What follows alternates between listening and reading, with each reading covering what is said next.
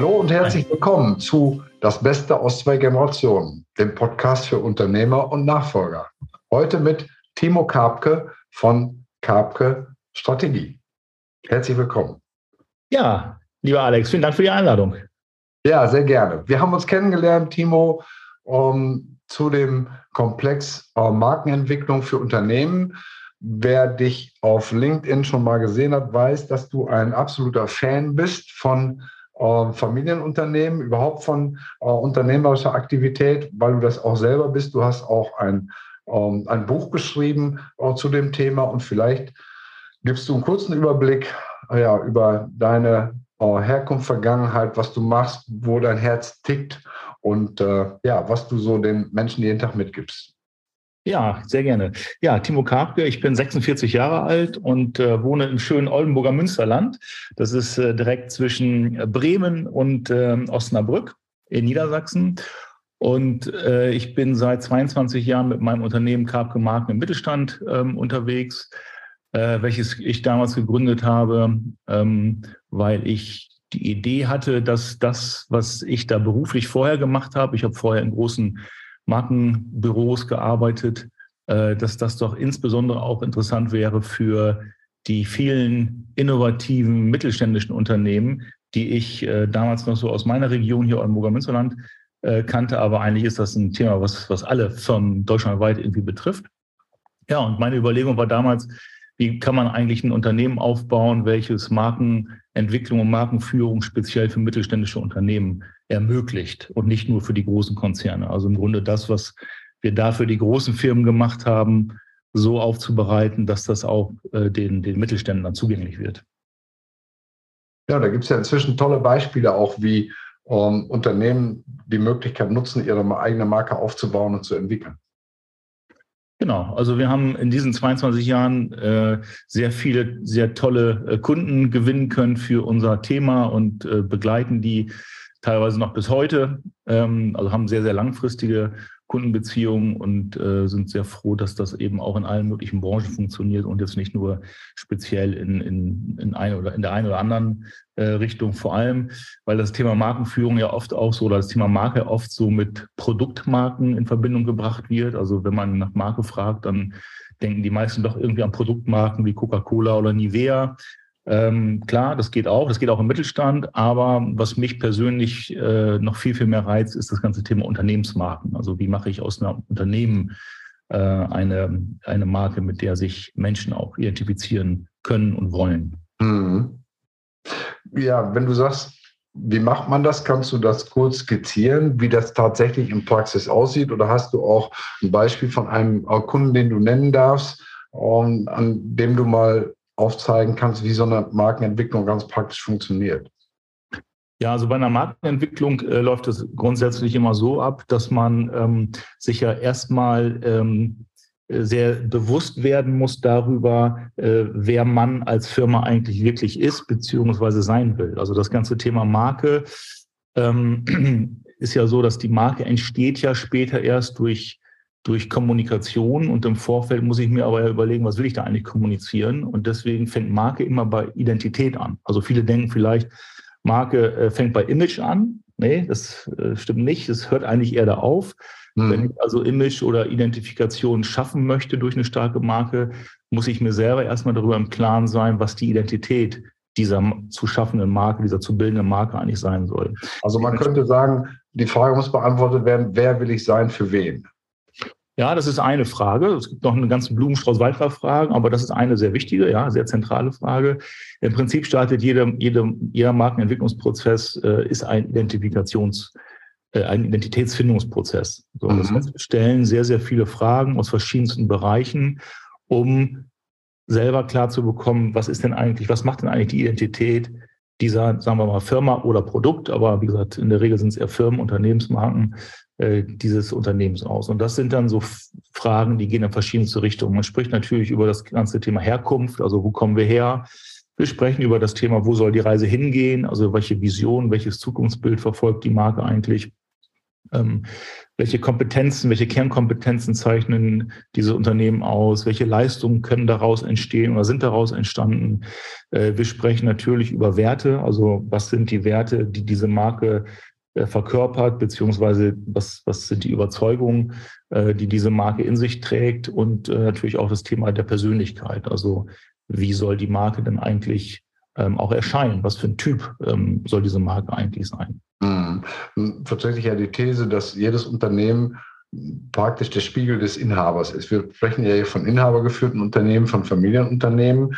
Ähm, erlebst du das auch, dass praktisch ähm, ja, das Unternehmen die Werte verkörpert und die Prinzipien, die der Unternehmer selber auch in seiner Person trägt und dementsprechend auch Mitarbeiter und Kunden uh, anzieht, die diesen Werten und Prinzipien entsprechen? Oder gibt es da große Unterschiede? Also meine Beobachtung und Erfahrung ist, dass es da eine hohe Schnittmenge gibt. Aber es ist auch, finde ich, ist meine persönliche Überzeugung auch als jemand, der eine Marke oder ein Unternehmen als Marke führen will, wichtig, dass klar ist, dass äh, du als Unternehmer nicht das Unternehmen bist. Also sind schon mhm. zwei verschiedene äh, Systeme, aber natürlich äh, gerade bei, bei inhabergeführten Unternehmen ähm, ist ja eine hohe Motivation äh, und eine hohe Energie, die da vom, vom Inhaber oder vom Gründer äh, oder auch eben vom Nachfolger ausgeht. Und ähm, ich sehe es eher so, dass sich die sozusagen die Identität, die Motivation des Inhabers und oder Nachfolgers im Grunde bestenfalls synchronisiert äh, mit der Identität des Unternehmens. Also es ist in meiner Erfahrung gut, wenn es nicht hundertprozentig gleich ist. Ich glaube, das geht auch gar nicht. Aber natürlich steckt da schon eine hohe Schnittmenge drin. Denn letztendlich sind ja auch der Unternehmer und auch sein Nachfolger eine, wie ich finde, eine der drei Hauptzielgruppen einer jeden Marke. Und wenn ich sage, also neben Unternehmern und Nachfolger eben auch Mitarbeiter und Kunden, das sind für mhm. mich so die drei Hauptanspruchsgruppen, die jede Marke ähm, erreichen soll und erreicht. Und wenn es darum geht, dass die sich halt maximal identifizieren mit dieser Marke, gilt das natürlich auch für den Unternehmer und für den Nachfolger. Ja, und da ist für mich so der, die Antwort auf die Frage drin, wie viel äh, Deckungsgleichheit muss es denn sein? Ja, es muss schon so sein, dass Unternehmer und Nachfolger sich auch identifizieren mit, mit ihrem Laden oder mit ihrer Marke. Äh, sonst hat man auch nichts gewonnen. Aber es ist eben nicht das Gleiche. So. Mhm. Ja, da hast du einen wichtigen ähm, Punkt genannt, ähm, dass eben zwei Generationen häufig am Tisch sitzen. Das ist auch ein Thema, das uns beide ja so ein bisschen verbindet und auch zu dieser Podcast-Episode äh, geführt hat. Es ist also nicht so, dass praktisch nur in Anführungsstrichen Inhaber ähm, bei dir sitzen oder du Inhaber betreust, sondern häufig auch ähm, der Nachfolger oder die Nachfolgerin, die oder der schon im Unternehmen ist oder in der Phase ähm, ist, da reinzuwachsen, äh, mit am Tisch sitzen. Und wie erlebst du da diesen Komplex Markenbildung, Markenentwicklung, wenn plötzlich äh, zwei Generationen am Tisch sind? Mhm. Also ich beobachte äh, erstmal so grundsätzlich, dass viele Nachfolger ähm, so sehr im operativen Geschäft äh, so mitlaufen, habe ich fast das Gefühl, oft das Gefühl. Ich, ich sage dann immer ganz suffisant, die, die kommen mir eher wie Edelpraktikanten vor und nicht für die und nicht wie die Zukunftsunternehmer in dieser Firma. Ähm, und das hat meistens, so beobachte ich das, ähm, als Grundlage, dass dass man eben die, dass die Nachfolger eben in diesem operativen äh, Geschäft sich erstmal einarbeiten. Viele fangen als Trainees an und, und durchlaufen die Abteilung, was ich grundsätzlich auch richtig finde. Ne? Also ich finde schon, dass Nachfolger auch einen tiefen Einblick in den kompletten Ablauf und die Strukturen und Prozesse von Unternehmen brauchen. Aber ich finde, ähm, man sollte als, ähm, als Vater oder Mutter, also derjenige, der jetzt noch in Amt und Würden ist, sich auch immer vor Augen führen, dass da dort nicht der, der Sohn oder die Tochter die Nachfolge antritt, ja, sondern die Rolle, die die, die Kinder dann äh, anstreben, äh, ist ja die des Unternehmers. Und ja. wenn ich nur mit denen über operative Dinge spreche oder die nur in operativen Prozessen involviert sind, dann mache ich eigentlich ein falsches Onboarding, weil dann boarde ich die nicht äh, auf die Rolle des Unternehmers, sondern ich boarde die on ähm, auf die Rolle von irgendwelchen Fachkräften. Was, wie gesagt, grundsätzlich wichtig ist, dass die das alles verstehen und so weiter, aber die wollen ja in Zukunft einen anderen Job machen. Die wollen ja den Unternehmerjob machen. So, und ähm, deswegen ähm, ist es oft so zu beobachten, dass die sich gar nicht von Unternehmer zu Unternehmer unterhalten, ja, also Junior und Senior, sondern die reden entweder, ich sage mal, wenn es schlecht läuft, in der Firma nur von Papa zu Sohn oder Mutter zu Tochter oder wie auch immer die Konstellation ist, ähm, sind also in den völlig falschen Rollen. Oder aber sie reden in der Rolle von Unternehmer, in der der Senior meistens ist, zu ja, Angestellter. Ne, zum Angestellten, ob jetzt als Edelpraktikant oder stellvertretender Abteilungsleiter äh, temporärer Art oder Interimsbereichsleiter, äh, wie auch immer. Ähm, ich will das nicht verteufeln und das hat auch seine Vorteile, aber ähm, ich glaube, dass es gut tut, wenn man sich das bewusst macht, in welcher Rolle die beiden kommunizieren und dass man auch dafür sorgt, Themenfelder und Räume zu schaffen, in denen dieser Austausch zwischen äh, den beiden Generationen wirklich von Unternehmer zu Unternehmer gilt.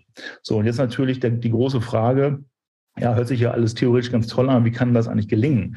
Ja, also ich brauche ja ein Thema. Das Gute an den operativen Themen ist ja immer, es gibt ja immer gleich ein Thema. Also ja. ein Projekt, ein Kunde, ein Lieferant, ein Problem. Ja, irgendein, ja. irgendein tagesaktuelles Problem ist immer Anlass genug, um darüber äh, zu sprechen und sich auszutauschen. So weit, so gut. Ähm, wenn ich aber auf dieser unternehmerischen Ebene mich austauschen will, habe ich ja erstmal kein Problem, weil die unternehmerischen Themen im Grunde ja alles Zukunftsthemen sind. Ja, ich arbeite vielleicht ja, auch eine monatliche BWA oder so, aber es ist nicht wirklich auch ähm, ja im Sinne von, von Unternehmertum eine BWA zu lesen, zu, zu gucken, wie ist der letzte Monat gelaufen. Genau. So und die Frage ist also, wenn man jetzt nicht auf diesen operativen Themen äh, die nicht zum Anlass nimmt, beziehungsweise vielleicht auch das eine oder andere strategische Thema, was dann eher schon so in Richtung Management und, und Geschäftsführung geht, reden wir ganz schnell über die normative Ebene eines Unternehmens. Also das ist ja die sehr, sehr langfristig ausgerichtete Ebene, in dem es eben überhaupt gar nicht um das Tagesgeschäftliche geht, teilweise auch gar nicht um, sagen wir mal, mittelfristige strategische Ausrichtung, sondern wirklich um langfristige äh, Dinge, die, die äh, eher so auf dieser, ja, auf dieser normativen Ebene gelten. Und da stelle ich fest, dass dort viele Junioren und Senioren äh, keinen Raum finden oder sich keinen Raum gestalten. Die können sich ja selber machen. Die sind ja selbstständig, ne? also die müssen ja. um Erlaubnis fragen, das ist das Schöne. Also diese Chance im Grunde gar nicht nutzen. So, und da kommt das ganze Thema Markenentwicklung mit ins Spiel. Denn wir alle kennen ja äh, kennen ja diesen, diesen, äh, diese Erkenntnis, die habe ich nicht erfunden, aber äh, die kennen wir alle. Als Unternehmer solltest du am Unternehmen und nicht im Unternehmen arbeiten. Ja, hört sich theoretisch alles super an, aber was bedeutet das denn jetzt? Hm. Für mich bedeutet das, ähm, das Arbeiten am Unternehmen ist vor allem Arbeiten auf der normativen Ebene und natürlich dann auch auf der strategischen, klar, aber ähm, wenn man über die normative Ebene redet, dann reden wir halt über das ganze Thema Identität eines Unternehmens. Und so gesehen ist so in meiner Vorstellung, gibt es im Grunde für jede Rolle in einem Unternehmen ein Produkt. Also die Fachkraftrolle hat das Produkt, was da am Ende bei rauskommt, was man dem Kunden in Rechnung stellt. Also wenn ich jetzt Pferdeanhänger herstelle und ich arbeite an einem Pferdeanhänger und da steht nachher, ich verkaufe dir ein Stück Pferdeanhänger, dann ist das Produkt für den von der, aus der Fachkraftrolle, das ist dann der Pferdeanhänger. So. Das Produkt einer der Managementrolle ist eher so das ganze Thema der Arbeitskondition und der Arbeitsumgebung, äh, also Prozesse und äh, ganzen Arbeitsbedingungen, Gehälter und all das. Ähm, äh, und da ist im Grunde das Produkt, das ist, das ist der Arbeitsplatz, die Gestaltung des Arbeitsplatzes. So, und was ist jetzt die, äh, das Produkt aus der Unternehmerrolle, also Unternehmerprodukt? Und für mich ist das das Unternehmen als Ganzes, das ist noch sehr abstrakt. Und allen voran ist das im Grunde die Unternehmensidentität. Und da kommen wir genau an diese Fragen, äh, die wir auch in einer Markenentwicklung für Unternehmen, für Unternehmensmarken bearbeiten.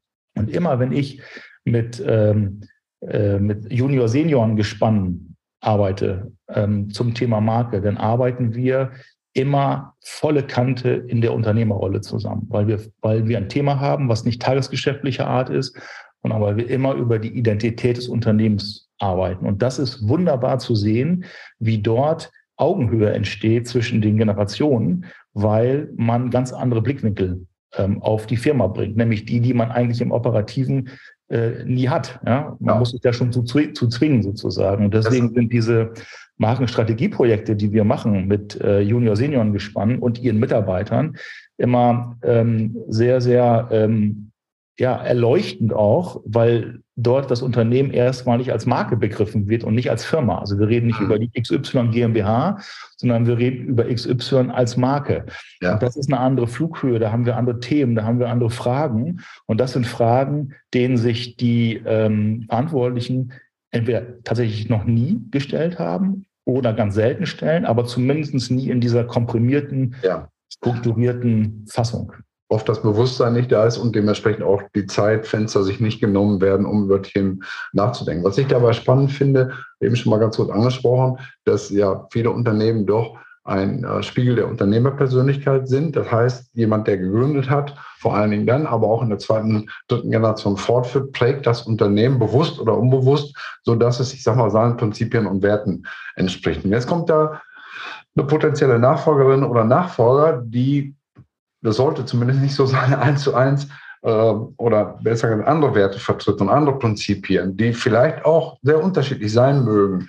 Und ich finde, dass dieser Prozess eine riesige Chance beinhaltet, nämlich, dass der, ich bleibe jetzt beim Senior, dass der Senior den Nachfolger oder die Nachfolgerin besser versteht und umgekehrt.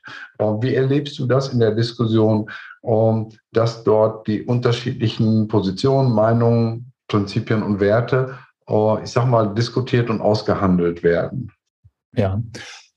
Also meine Beobachtung in den Projekten, die wir machen, ist immer, dass wir ja durch die Art und Weise, wie wir jetzt bei Capke diese, diese Prozesse gestalten, gelingt es uns immer, äh, die Beteiligten sozusagen von ihrem Unternehmen zu dissoziieren. Also wir holen mhm. die raus, auf Abstand aufzubauen. Genau, wir bauen Abstand auf. Und was dann passiert ist, dass wir zusammen, also die zusammen mit uns, an ihrem Unternehmen arbeiten als Marke.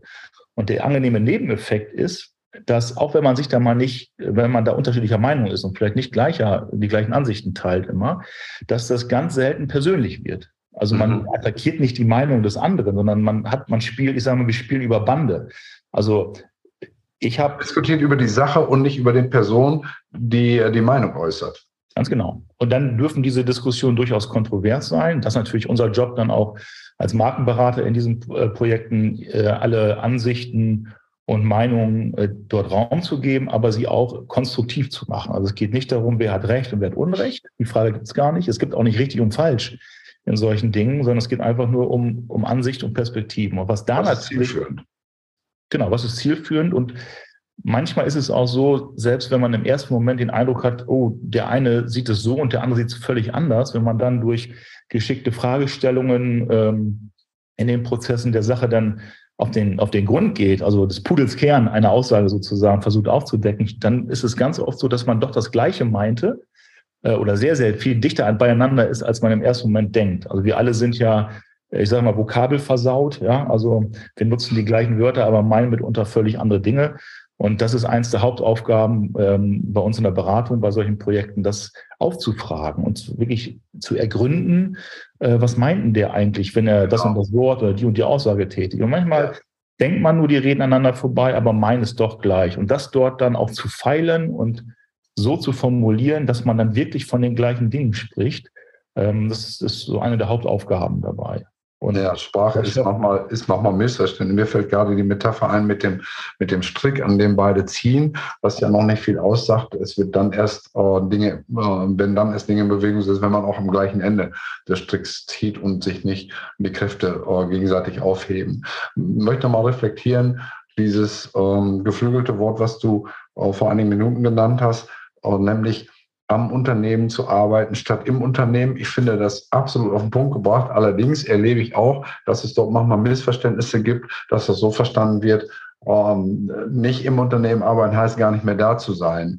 Und das wäre natürlich höchst gefährlich, denn die Präsenz im Unternehmen ist für jeden Unternehmer aus meiner Sicht sehr wichtig. Er kann auch im Unternehmen, am Unternehmen arbeiten. Nur einfach nochmal als kleine ähm, Erfahrung eingeschoben, weil ich mit vielen Menschen diese Diskussion geführt habe. Was heißt das eigentlich, statt im Unternehmen, am Unternehmen zu arbeiten? Ähm, ist genau diese, diese ähm, Übersichtsperspektive, das Übergeordnete zu sehen und sich nicht eben im Tagesgeschäft zu verlieren und äh, vor lauter Fachaufgaben, äh, die man übernimmt, dann nicht mehr in der Lage zu sein und das Ganze als, als äh, Konstrukt und Gebilde zu sehen, dass man eben auch konstruktiv weiterentwickeln muss. Insofern auch danke nochmal dafür das Bild. Ja, welche Chancen äh, stecken noch drin für äh, Unternehmer und Nachfolger, wenn sie sich gemeinsam mit dem Thema Markenentwicklung beschäftigen? Oder hast du vielleicht konkrete Tipps auch, wie du äh, Menschen, die Interesse an dem Thema haben, raten würdest, äh, vorzugehen, um sich dem anzunähern? Also, was ich beobachte, ist, ähm, viele Senioren haben ja auch Probleme, äh, zumindest wirft man denen was vor, ob das denn immer so ist, weiß ich nicht, aber äh, mit dem Loslassen. Ja? Also ich, ich kenne ganz viele Nachfolger, die sich doch noch mehr wünschen von, von dem Vorgänger, noch mehr loszulassen oder noch mehr in kürzerer Zeit loszulassen. Und ich bin dieser, dieser Loslassproblematik äh, mal so auf den Grund gegangen und habe festgestellt, dass es ganz oft damit zu tun hat, dass der Senior nicht loslassen kann oder mag, weil er sich das noch nicht zutraut, weil er dem Junior das zwar irgendwie fachlich zutraut, aber immer noch so ein mulmiges Gefühl hat, ob wir wirklich von den gleichen Dingen sprechen. Und das hemmt ganz viele Senioren in meiner Beobachtung, schneller mehr loszulassen oder andersrum ausgerückt, den Junioren schneller mehr zuzutrauen. Und das ist gar nicht auf so einer fachlichen Ebene und meistens auch gar nicht auf so einer finanziellen Ebene oder wirtschaftlichen Ebene, sondern da reden wir tatsächlich über Feeling, über dieses Normativ. Und da haben wir jetzt, wie gesagt, in den letzten Jahren vor allem mit dieser Erkenntnis dieses Loslassens, da steckt für mich ein Teufelskreis hinter, ähm, haben wir das in den Projekten sehr, sehr bewusst äh, auch offen gemacht bei den Kunden und haben festgestellt, dass es dann tatsächlich dazu führt, wenn die beiden Generationen sich bewusst sind über die Unternehmensidentität, dann sind ganz viele Fragen auf mal beantwortet und ganz viel Sicherheit äh, wird spürbar, weil man dann das gute Gefühl hat, wir reden doch von dem gleichen, wenn wir unseren Firmennamen, unseren Markennamen benutzen. Ja, weil diese ganzen Facetten der Identität nicht nur irgendwie mal aufgeschrieben wurden, sondern auch zusammen ausgefochten wurden. Also man macht einmal diese Arbeit.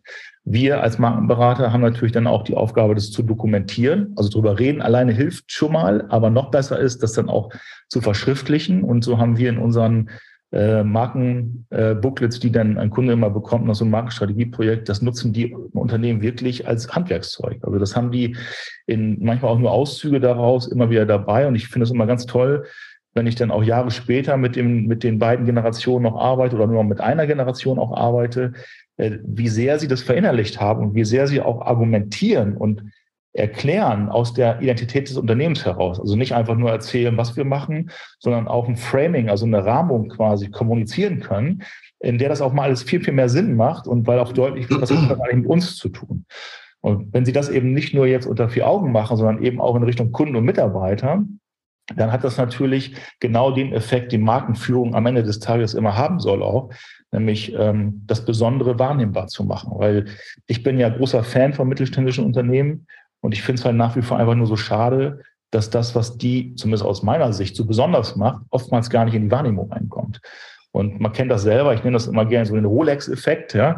Also du kaufst dir eine tolle Uhr oder ein tolles Auto oder irgendwas ganz Tolles und passt die erste Zeit immer wahnsinnig drauf auf. Ne? Ich weiß nicht, wie euch das geht, wenn ich wenn ich ein äh, neues Auto bekomme, äh, dann werde ich die ersten Wochen darf ich da, da ich und auch kein anderer, meine Kinder, meine Frau, keiner darf da drin essen.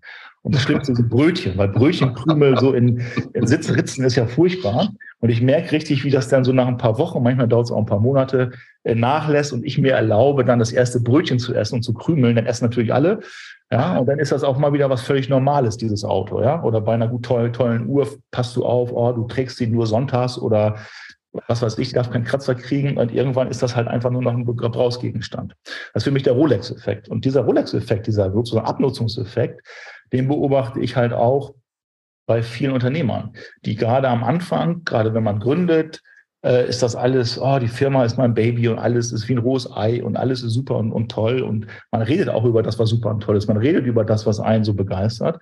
Und mit den Jahren wird das alles normal. Es nutzt sich selber ab. Man selber sieht das gar nicht mehr, was für eine tolle Firma man hat oder was für eine tolle ja. Motivation dahinter steckt. Und weil man das selber nicht mehr sieht, redet man nicht mehr drüber. Und wenn man nicht mehr drüber redet oder es nicht kommuniziert und transportiert, darf man sich nicht wundern, wenn dieses Besondere, dieser Funke überspringt. Und dann ja. wirst du nur noch reduziert auf das, was man sieht. Und das, was man sieht, sind halt die Produkte und die Preise. So, und dann sind wir halt in diesen in diesem äh, Wettbewerbsumfeld äh, Vergleichbarkeit und äh, Dinge vergleicht. Ne? ja. Halt die Dinge, die da rauskommen, aber nicht mehr die Dinge, die Wirklichkeit dahinter stecken und das eigentlich, diesen eigentlichen Wow-Effekt ähm, ausmachen. Und das geht uns ja. Unternehmern und uns Nachfolgern ähm, früher oder später auch so. Und wenn ich wenn ich äh, mir das bewusst gemacht habe, was es ist, also über die Identität Klarheit habe und mich traue, das auch zu kommunizieren, ja, weil ich selber entwickelt habe, es ist ja meins. Also wir schreiben das ja nicht auf und dann müssen die Kunden das auswendig lernen, sondern wir holen es mhm. nur raus. Also wir, ja, wir, wir sind. Ihr seid wie die Hebamme, die das ja. Baby zur Welt bringt, aber das genau. Baby ist schon da. Ganz genau. Wir sind sogar sehr ein Hebammen. Und ähm, ja. das ist deins, es ist schon da. Es ist nur latent also da und nicht mehr sichtbar und wir sorgen dafür, dass dir das wieder bewusst wird. Und wenn du es dann transportierst über eine gute, über ein gutes Branding, über eine gute Markenkommunikation, die jetzt nicht nur Werbung und Marketing ist, sondern die ja auch äh, dich selber betrifft. Also wie kommunizierst du Richtung Mitarbeiter, wenn du eine Rede hältst, was ist dein Framing, ja, und so weiter, dann, ähm, dann bekommt das halt die Kraft, äh, die es braucht, um dein Unternehmen als Marke wahrnehmbar zu machen. Ja, ich habe immer richtig gestrahlt, als du das gesagt hast, weil ich genau das äh, erlebe, dass in diesem Kommunikationsprozess der Markenbildung sehr, sehr viel Verständnis entwickelt wird. Sowohl für den Nachfolger, ich bleibe mal bei der männlichen Form jetzt, für die Werte und Prinzipien des Unternehmers oder des Gründers, je nachdem in welcher Generation das ist, dass der versteht, warum ist das Unternehmen eigentlich so, wie es ist? Warum haben wir die Kunden und die Mitarbeiter heute, die da sind? Und umgekehrt, wenn der Senior das Gefühl hat, Tochter oder Junior versteht, warum die Entwicklung bis hierhin so gelaufen ist, was die Kernwerte ähm, dieser Marke ausmacht, dann gewinnt er die Überzeugung, dass durch das Verstehen auch die Weiterführung mit hoher Wahrscheinlichkeit so läuft, wie er sich das vorstellen würde. Und das führt dann dazu, dass dieses berühmte Loslassen auch stattfinden kann. Denn du hast das mit diesem mulmigen Gefühl beschrieben, das ja dann nicht da ist, wenn man nicht das Vertrauen oder die Überzeugung hat, dass die nächste Generation das eigene Lebenswerk so weiterführt, wie man es selber weiterführen würde dass da viele Detailentscheidungen anders laufen müssen, auch im Tagesgeschäft und so weiter, alles geschenkt. Aber es geht ja darum, dass jemand sein Lebenswerk nicht nur gut übergeben will, sondern er will ja eigentlich davon überzeugt sein, dass es 25 Jahre später ähm, in einem besseren Zustand wieder übergeben wird. Das ist ja das, was uns Unternehmer so antreibt. Und das ist ähm, in einem Markenbildungsprozess, glaube ich, exzellent abzubilden. Klammer auf, so wie auch in einer Familiensatzung oder Familienverfassung, wo ich das nochmal erlebe. Da geht es nicht mehr um die, um die ausgestattete Marke, sondern wirklich um die Prinzipien, die in der Familie herrschen wo das Unternehmen praktisch als zusätzliches Kind mit am Tisch sitzt. Aber im Grunde genommen haben wir da den gleichen Kern, wenn wir über Wesenskern eines Unternehmens sprechen. Und da äh, war bei mir dieser Strahlen, weil ich einfach sehe, es ist eine Riesenchance. Und auch die Art und Weise, wie ihr da mit euren Kunden arbeitet, ist eben eine sehr, sehr gute praktische Möglichkeit, die Dinge nicht nur einmal theoretisch zu besprechen, sondern praktisch so umzusetzen, dass sie auch gelebt werden und das nicht nur von der Unternehmerfamilie, sondern eben auch äh, von den Mitarbeitern, dass das Ganze eben ähm, die Organisation durchdringt und damit eben tatsächlich auch Realität wird und nicht nur Theorie bleibt, die irgendwann mal im stillen Kämmerlein diskutiert und entwickelt worden ist. Und das ist das Schöne, wenn man nämlich diese, diese Markenstrategien, die wir entwickeln, ähm, wo wir bei der Identität ansetzen, bei der Positionierung dann enden, äh, die verschwinden ja nicht als Strategie-Booklet ähm, irgendwo in, einem, in, einem, in einer Schublade, sondern die sind ja dann wiederum die Arbeitsgrundlage für das ganze Thema der, des Brandings und der Markenkommunikation. Und wenn man sich jetzt vorstellt, man ist selber beteiligt an diesem, an diesem Markenentwicklungsprozess und in den nächsten Jahren, Jahrzehnten, also diese Strategien sind ja sehr, sehr grundlegend, wird alles, was diese Firma oder diese Marke als ähm, kommuniziert, immer wiederholt. Ne? Es findet sich das, was wir entwickelt haben, im Branding wieder, im Claim wieder, in den Kampagnen wieder, in den Produkten wieder, überall. Das ist alles Markenkommunikation. Dann werde ich quasi immer wieder auch als derjenige, der es entwickelt hat, als Inhaber oder als Nachfolger, immer wieder daran erinnert, wer wir sind und wer wir sein wollen, ohne dass ich mir permanent irgendwelche Sachen auswendig lernen muss. Und ich ja. sehe das durch das, was wir und wie wir letztendlich kommunizieren und wir wollen damit Mitarbeiter und Kunden ansprechen, also Kunden, Produktmarken und Mitarbeiter in der Regel als Arbeitgebermarke. Aber es geht immer darum, die Identität, die dahinter steckt, äh, transportierbar zu machen. Und das ist auch ein Wiederholungseffekt für uns selber. Und das ist sozusagen so eine auch Führung über Bande äh, an der Stelle, Selbstführung über Bande. Mhm. Und was noch ein toller Effekt ist, wenn wir diese Markenentwicklungsprozesse ähm, machen, wir machen die ja in der Regel nicht mit dem Junior und Senior alleine, sondern diese Markenteams, die wir dann bilden, haben in der Regel so ja, sechs, manchmal sieben Personen.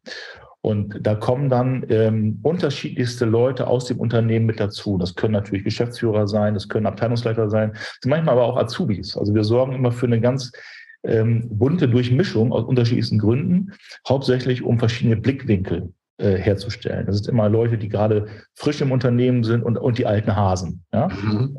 Diese Mischung. Und was dann natürlich klasse ist, in diesen Prozessen passiert natürlich dann mit der ganzen Gruppe, egal welchen Status, egal welche Rolle die einnehmen oder welche Position sie haben in der Firma, passiert das, dass dieses Markenteam auch zu einem echten Team wird, weil dieses Team hat in der Regel so noch nie stattgefunden vorher und hat noch nie äh, über das Unternehmen auf dieser Flughöhe gearbeitet. Und das ist auch immer ein wahnsinnig toller Effekt für uns als Markenberater, zu sehen, wie die sechs, sieben Leute sich ganz neu äh, formieren und ganz neu zusammenkommen und mit einer wahnsinnigen Energie aus jedem Workshop rausgehen und das natürlich auch teilen und auch teilen sollen in der Firma. Und so ist das auch immer so eine schöne Durchmischung. Und das ist so ein Brand-Building-Team, also das Brand-Building sozusagen geht schon bei der Markenentwicklung los. Ja? Hm. Also es entwickelt sich ein neuer Geist, ein neuer Spirit, der dann eben von der ganzen Mannschaft um, ja, oder von einem Team in die Mannschaft getragen wird und dann nicht nur vom Inhaber oder vom Nachfolger, wo dann das Team das Gefühl haben könnte,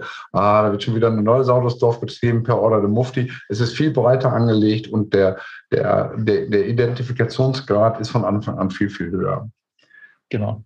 Timo, mit Blick auf die Uhr, wir haben schon ein bisschen überzogen. Ganz, ganz herzlichen Dank. Ich glaube, dass es super interessant ist für jeden Unternehmer, für jeden Nachfolger, für jedes Familienunternehmen, für jedes mittelständische Unternehmen über dieses Thema nicht nur nachzudenken, sondern auch da aktiv zu werden. Stecken riesengroße Chancen drin, wie wir gesehen haben, nicht nur fachlich, sondern auch menschlich. Deine Kontaktdaten äh, sind in den Show Notes. Leute können direkt zu dir Kontakt aufnehmen und trotzdem die Gelegenheit, uh, zu einem, einem Abschlusswort noch einen kurzen Tipp oder uh, etwas, das du uh, den Menschen, die den Podcast hören oder sehen, mitgeben willst? Also ich würde mich sehr freuen, wenn möglichst viele Nachfolger, die diesen Podcast jetzt vielleicht hören, ähm, sich trauen und motiviert und bestätigt fühlen, ähm, ihren Vater oder ihre Mutter, je nachdem, ähm, einfach mal auf das Thema anzusprechen und mal bewusst wahrzunehmen, äh, wie die erste Reaktion ist äh, bei den Senioren auf dieses Thema. Entweder ähm, werden die resonieren und sagen, ja super, das ist ja toll, schön, dass du daran denkst, das hört sich interessant an. Es kann aber auch sein, dass einige sagen, ja, das ist doch alles hier so Werbung und so weiter, Marketing. Nee, das ist es nicht. Das ist weit, weit vorher angesiedelt. Es kann auch sein, dass einige sagen, ah, das ist doch so ein esoterisches Thema, hier so Identität und so weiter. Und gleichwohl, wie die Senioren antworten, nehmt es einfach mal wahr und überlegt euch, äh, was ihr daraus macht. Es kann nicht schaden. Traut euch. Wohl schaffen. Okay, herzlichen Dank, Timo. Schönes Abschlusswort. Und ich sage auch Dankeschön für das Interesse, das Zuhören. Wie immer, Kommentare herzlich willkommen. Auch das Weiterleiten des Links oder auch, was ich bis heute noch nicht weiß, wie es geht, um ein entsprechendes, äh, ein entsprechendes Like in den um, Medien, wo dieser uh, Podcast zur Verfügung steht. Ich sage herzlichen Dank, freue mich auf eine Fortsetzung mit der Manuela in der kommenden Woche. Danke, Timo. Vielen Dank. Tschüss.